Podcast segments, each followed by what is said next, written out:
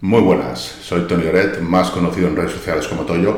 Me dedico a preparar tanto a culturistas de competición como a gente que simplemente quiere ganar masa muscular, perder grasa, en definitiva conseguir un físico más atlético y musculado. Dejo por aquí arriba mi Instagram, donde subo historias y contenido diario. Y recordar también que en la descripción del vídeo tienes para descargar de forma gratuita una plantilla automatizada con la que puedes registrar tu entrenamiento y ver cómo vas mejorando mediante gráficos en todas las variables del mismo. Y ahora seguimos con el curso de hipertrofia.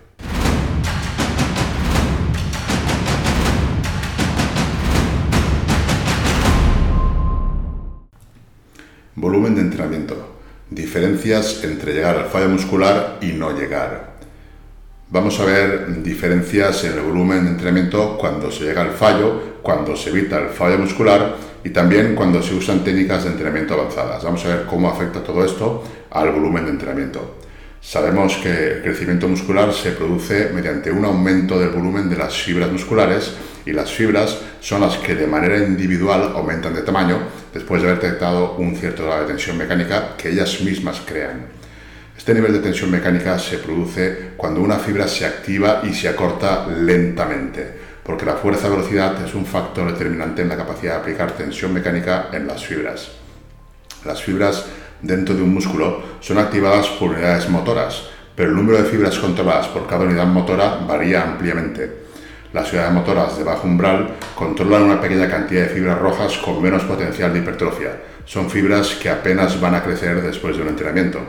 En cambio, las unidades motoras de más alto umbral van a controlar las fibras blancas, que son las fibras de tipo 2, y sí que tienen un potencial de hipertrofia mucho mayor. Por lo tanto, si durante el entrenamiento queremos lograr un estímulo eficaz que desencadene hipertrofia de las fibras de tipo 2, que hemos dicho que son las que controlan las unidades motoras de alto umbral y que tienen mayor potencial de crecimiento, vamos a necesitar que, estas fibras estén un determinado tiempo activadas y por lo tanto las unidades motoras de más alto umbral tienen que estar suficientemente activando las, tiempo activando las fibras para que se agoten y estas procedan a contraerse lentamente porque es ahí cuando se contraen lentamente, cuando mayor tensión mecánica reciben o, generan. Y es donde eso sucede, donde la repetición de, va muy lenta. Cuando la repetición se acerca a ese punto en que son lentas, es ahí donde más tensión reciben las fibras. Las contracciones a velocidades de movimiento más rápidas son aquellas que no activan las fibras controladas por unidades motoras de alto umbral y por lo tanto no estimulan mucho la, la hipertrofia, puesto que no se llegan a activar todas las fibras blancas y no se produce la subida de tensión. Cuando tú estás en unas repeticiones demasiado rápidas es porque no necesitas em, activar las unidades motoras de alto umbral y inervar las fibras blancas. Con las rojas es suficiente y las rojas no tienen potencial de hipertrofia. Este hecho va a afectar o debería afectar a la forma en la que medimos el volumen de entrenamiento, puesto que algunas repeticiones de una serie van a contribuir más que otras al crecimiento muscular. Las últimas repeticiones de una serie, de hecho, son las que más van a contribuir a las ganancias de hipertrofia. En el capítulo anterior vimos que al entrenar con objetivos de hipertrofia tan solo deberíamos contar las repeticiones que reclutan las unidades motoras de alto umbral y crean más tensión sobre las fibras musculares. Eso sucede cuando la velocidad de la barra desciende. Podemos llamar a estas repeticiones las repeticiones efectivas, porque son las repeticiones que más van a contribuir en el crecimiento muscular. En este capítulo vamos a ver cómo el volumen de entrenamiento es diferente o por lo menos debería de contabilizarse de manera distinta dependiendo de si las series se dejan en repeticiones en reserva, se llega al fallo muscular o si se usan técnicas avanzadas. Como es lógico, para hipertrofia no va a contar o no debería de contarse igual una serie en la que te dejas tres repeticiones en recámara a una serie en la que no te dejas ninguna repetición en recámara o a una serie en la que usas técnicas de entrenamiento avanzada como por ejemplo bajadas de peso o drop. El volumen cuando la serie se lleva al fallo. ¿Cómo deberíamos medir el volumen de entrenamiento cuando llevamos las series al fallo muscular? En entregas anteriores hemos visto el concepto de repeticiones efectivas y cómo aproximadamente las cinco últimas repeticiones son las que más influyen en el crecimiento muscular. Esto sucede por dos motivos. El primero, porque en esas últimas repeticiones es cuando se reclutan realmente todas las unidades motoras de alto umbral. Y el segundo motivo es porque la velocidad de cada repetición desciende en esas últimas repeticiones, con lo cual se genera una mayor tensión mecánica sobre las fibras musculares. hemos dicho que las repeticiones efectivas podrían ser las últimas 5 repeticiones antes del fallo muscular. Por lo tanto, lo que tendríamos es que si, por ejemplo, usamos una serie mm, con cargas más bajas al 5RM, o sea, una serie que podemos hacer más de 5 repeticiones, solamente las últimas 5 repeticiones serían las que tienen el potencial de generar hipertrofia. Esto no es un dato exacto, pero más o menos andarían por ahí las últimas 5 repeticiones. Si por ejemplo tú haces una serie a 12 RM, que sería una serie en la que tú puedes hacer 12 repeticiones, las repeticiones efectivas serían las 5 últimas de la serie. Al 12RM es una serie en la que tus repeticiones máximas van a ser 12 y digamos que contarían pues desde las 7 hasta la 12. Sin embargo, con cargas mayores al 5RM, donde como máximo haríamos 5 repeticiones, ya desde la primera repetición se reclutarían todas las unidades motoras de alto umbral y, había y habría ya suficiente tensión sobre las fibras. Por lo tanto, en ese caso, en el caso de que fuéramos una serie a 5RM o menos, ya desde la primera repetición podríamos decir que son repeticiones efectivas. Una serie, por ejemplo, de 5 repeticiones al 5RM, es una serie donde tú como máximo puedes hacer 5 repeticiones. Las 5 repeticiones podríamos decir que serían repeticiones efectivas. El problema podría ser si, por ejemplo, haces una serie de 3 repeticiones con una carga que podríamos hacer 5 repeticiones, y solo haces tres repeticiones, pues digamos que solo habrían tres repeticiones efectivas, por lo que habría que hacer más series para conseguir más repeticiones efectivas. Y la fatiga a nivel neural y estructural, al ser una carga tan elevada, pues la fatiga neural y sobre todo estructural también sería elevada. De ahí que para hipertrofia sea más interesante o más inteligente usar cargas con las que podemos hacer más de 5 repeticiones. El volumen de entrenamiento cuando la serie no se lleva al fallo. ¿Cómo deberíamos medir el volumen de entrenamiento cuando no se llega al fallo muscular? Hemos visto antes que las más o menos las 5 repeticiones últimas serían las efectivas y si vamos al fallo muscular vamos a tener 5 repeticiones efectivas así hagamos una serie de 5 repeticiones o una serie de 12 o una serie de 15 las cinco o seis últimas repeticiones van a ser realmente las repeticiones efectivas y van a ser las que cuenten en el volumen total de entrenamiento. Pero tenemos ahora que si la serie no llega al fallo muscular, no se van a poder contabilizar las cinco últimas repeticiones de esa serie como efectivas. Es decir, si tú haces una serie con una carga en la que puedes hacer 12 repeticiones, lo cual sería 12 RM, pero solo haces 10 repeticiones y te guardas 2 en reserva, esa serie ya no tendría cinco repeticiones efectivas, sino que tendría tres repeticiones efectivas porque te has guardado dos repeticiones en reserva. Sin embargo, tenemos que si llevas la serie a un RIR 0, las repeticiones efectivas que obtendrías serían las cinco últimas repeticiones independientemente de las repeticiones que hicieras. Como hemos visto antes, si llevas la serie al fallo o a RIR 0, obtendrías cinco repeticiones efectivas. Esto en mi tabla, cuando es a RIR 0, cuento como 5 repeticiones efectivas y cuando la serie se lleva al fallo, cuento como 6 repeticiones efectivas y luego lo, contabiliza el Excel, lo contabiliza en gráficos, cuánto sería el, vamos, el nivel de esfuerzo o lo que serían las repeticiones efectivas de cada sesión, de cada semana, cada microciclo, en fin, esto es la manera que yo lo cuento. Si por ejemplo usas una carga al 5RM, las 5 repeticiones van a ser efectivas si usas una carga al 10 RM, o sea, una carga en la que como máximo puedes hacer 10 repeticiones y haces 10 repeticiones, pues las 5 últimas repeticiones van a ser las repeticiones efectivas. Y si es una carga en la que puedes hacer 15 repeticiones y haces otra vez 15 repeticiones, pues las 5 repeticiones últimas van a ser las efectivas. En todos estos casos, tanto la serie de 5 como la de 10 como la de 15, como no te dejas ninguna repetición en reserva, todas las repeticiones últimas serían efectivas y vendrían a ser las cinco últimas. Esto no es una ciencia exacta, pero para entendernos, pues decimos que son las cinco últimas.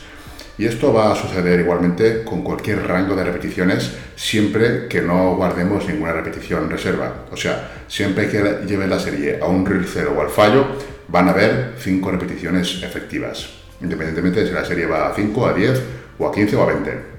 Si, por ejemplo, ya detienes la serie guardando dos repeticiones en reserva, se contabilizarían tres repeticiones efectivas. Si detienes la serie guardando una repetición, se contabilizarían cuatro repeticiones efectivas. Si paras sin guardar ninguna repetición, en ese caso se contabilizarían las cinco últimas como repeticiones efectivas. Y si llega al fallo, pues yo como he dicho, esa serie la contabilizaría, el Excel automatizado que tenéis aquí en la descripción, la contabiliza como 6 repeticiones efectivas. Aunque realmente llegando al fallo, esa última repetición no se consigue, pero bueno, yo como digo, en el registro lo contabilizo así, porque pienso que es un estímulo más potente y ya no el estímulo, sino también la fatiga es más potente, entonces tiene que tener una puntuación algo más alta, lo que sería llegar al fallo, que un RIR cero.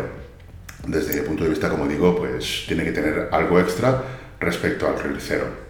En este gráfico, de aquí abajo, podemos ver que cuanto más repeticiones en reserva te guardes, menos series efectivas estarás haciendo, hasta el punto de que si guardas 5 repeticiones en reserva en una serie, el número de repeticiones efectivas que haces en esa serie es cero, es decir, ninguna. Y por lo tanto, esa serie apenas va a tener el potencial para generar hipertrofia, puesto que no ha habido una reclutación de las unidades motoras de alto umbral, has quedado un RIR demasiado, demasiado alto, 5 repeticiones en reserva, y entonces, en teoría, pues no, no, ha sido una serie demasiado efectiva. De hecho, no es una serie que yo contaría para uh, contabilizar lo que sea el volumen de entrenamiento.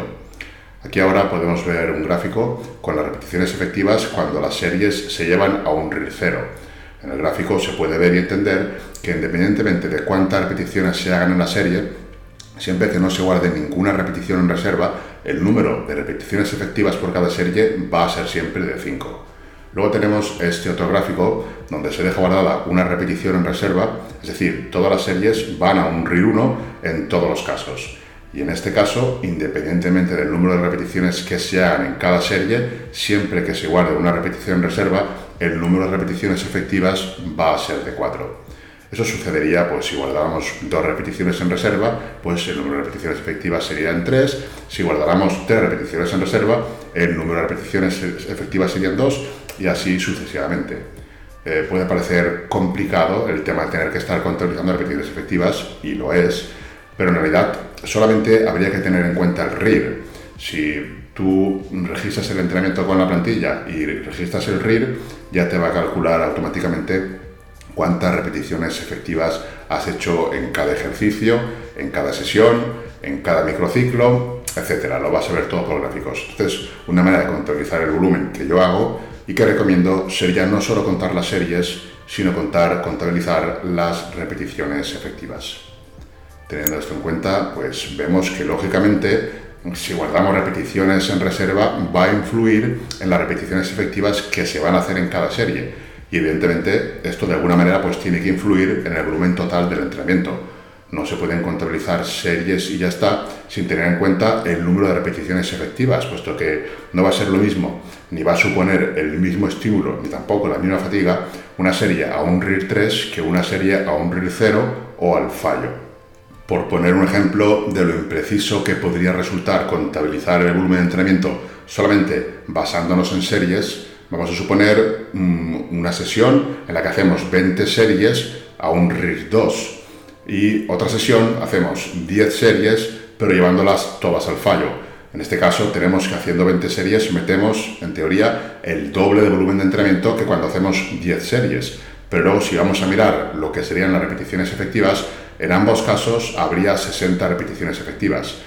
Entonces, desde mi punto de vista, el volumen de entrenamiento en ambos casos sería muy similar, a pesar de que en un caso hayan 10 series y en otro caso hayan 20 series.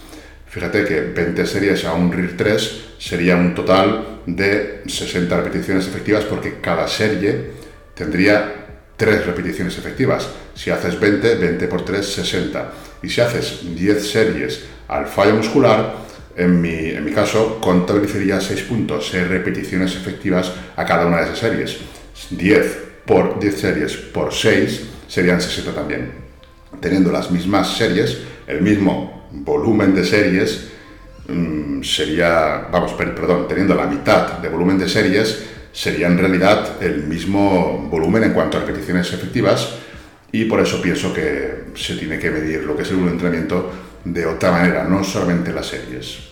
Entonces, desde mi punto de vista, las repeticiones efectivas sería una variable que habría que controlar y medir a la hora de, de, valorar el volumen total. Este punto de las repeticiones efectivas hay que tenerlo sobre todo muy en cuenta cuando, por ejemplo, se hacen las típicas series convencionales de, por ejemplo, 5x10 o 4x10. Estas series realmente no definen el número de repeticiones efectivas que se está haciendo en cada serie. Es más, si por ejemplo eres capaz de hacer 5 series de 10 repeticiones con la misma carga, es muy probable que las repeticiones en reserva que te dejas en cada una de las series sea algo similar a esto. Si tienes 5 series de 10 repeticiones, en la primera serie podría ser que hicieras un RIR 7, en la segunda un RIR 5, en la tercera quizás un RIR 4, te dejarás 4 repeticiones en recámara, en la cuarta serie ya te costaría más, un RIR 3, y en la quinta serie, pues un RIR 0, suponiendo que completes todas las series con la misma carga a 10 repeticiones. En el mejor de los casos, completando las series, pues ya fallarías en la última y bueno, pues quitaríamos algo más de repeticiones en reserva en alguna de esas series. Lo que quiero decir es que ahí realmente el trabajo efectivo, aunque hayan habido cinco series, pues no ha sido mucho porque las repeticiones efectivas no han sido mucho. Y luego, ¿por qué bajan tanto las repeticiones en cada serie? Pues bajan mucho porque mm, cada vez que haces una serie la capacidad de aplicar fuerza en la siguiente va a descender a causa de la fatiga. Y por lo tanto, si usas la misma carga y haces las mismas repeticiones, cada vez vas a poder hacer menos repeticiones y por lo tanto cada vez te vas dejando menos repeticiones en reserva. Aunque se hayan completado las repeticiones estipuladas, en todas las series siempre hay menos repeticiones en reserva. Si empieza la serie de 5x10, en la primera supongamos que te dejas 5 en reserva, en la siguiente a lo mejor 4, en la otra a lo mejor 2, a lo mejor en la otra ya llegas un RIR 0 y a lo mejor en la última fallas. Pero ahí de esas 5 series habría que contabilizar cuántas repeticiones son las efectivas. Si completas las 5 series con mucha facilidad, directamente podemos decir que han sido 5 series que el estímulo ha sido mínimo. Ahí tenemos que las series que vas a un RIR más superior a 5, que la primera serie a lo mejor haces un RIR 5 o un RIR 7, esa serie no ha servido de nada en cuanto a hipertrofia sería una serie que la estás contabilizando como volumen, pero que realmente mm, no sirve de nada. Haciendo ese tipo de series tendríamos, en el mejor de los casos, mm, podrías fallar en la última serie, como digo, y el número de repeticiones efectivas real aún seguiría siendo poco. En caso de que ni siquiera fallaras en ninguna de las series, el número de repeticiones efectivas ya sería aún mucho menor. Este es uno de los motivos por los que nunca verás en ningún programa de entrenamiento mío una serie de ese tipo no me gustan nada. Ese tipo de series con la misma carga y el mismo número de repeticiones pueden tener cabida y de hecho la tienen en programas de fuerza, pero para hipertrofia no son lo más eficiente ni muchísimo menos. Sin embargo, una gran cantidad de personas que buscan aumentar su masa muscular todavía entrenan de esa manera y todavía la sigue usando. Que no digo que no funcione, porque obviamente en mayor o menor medida, pues casi todo funciona. Pero desde luego que no son lo óptimo y desde el punto de vista, para mí, son una pérdida de tiempo, ya que estás ahí haciendo un rodeo muy grande para llegar a un sitio que podías haber llegado haciendo una línea recta.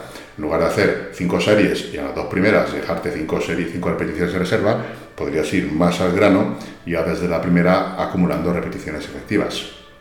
Aquí en las series preliminares, al no contener repeticiones efectivas, mm, prácticamente estás perdiendo el tiempo, porque no son series de aproximación. Una cosa es que sean series de aproximación que ahí en ese caso sí que tienen un porqué esas series. Pero bueno, en lugar de hacer, por ejemplo, 5 por 10, por 10 yo preferiría hacer, por ejemplo, dos o tres series que realmente se acercaran al fallo y por lo tanto tuvieran una buena cantidad de repeticiones efectivas. Veamos, por ejemplo, el total de repeticiones efectivas de la serie anterior.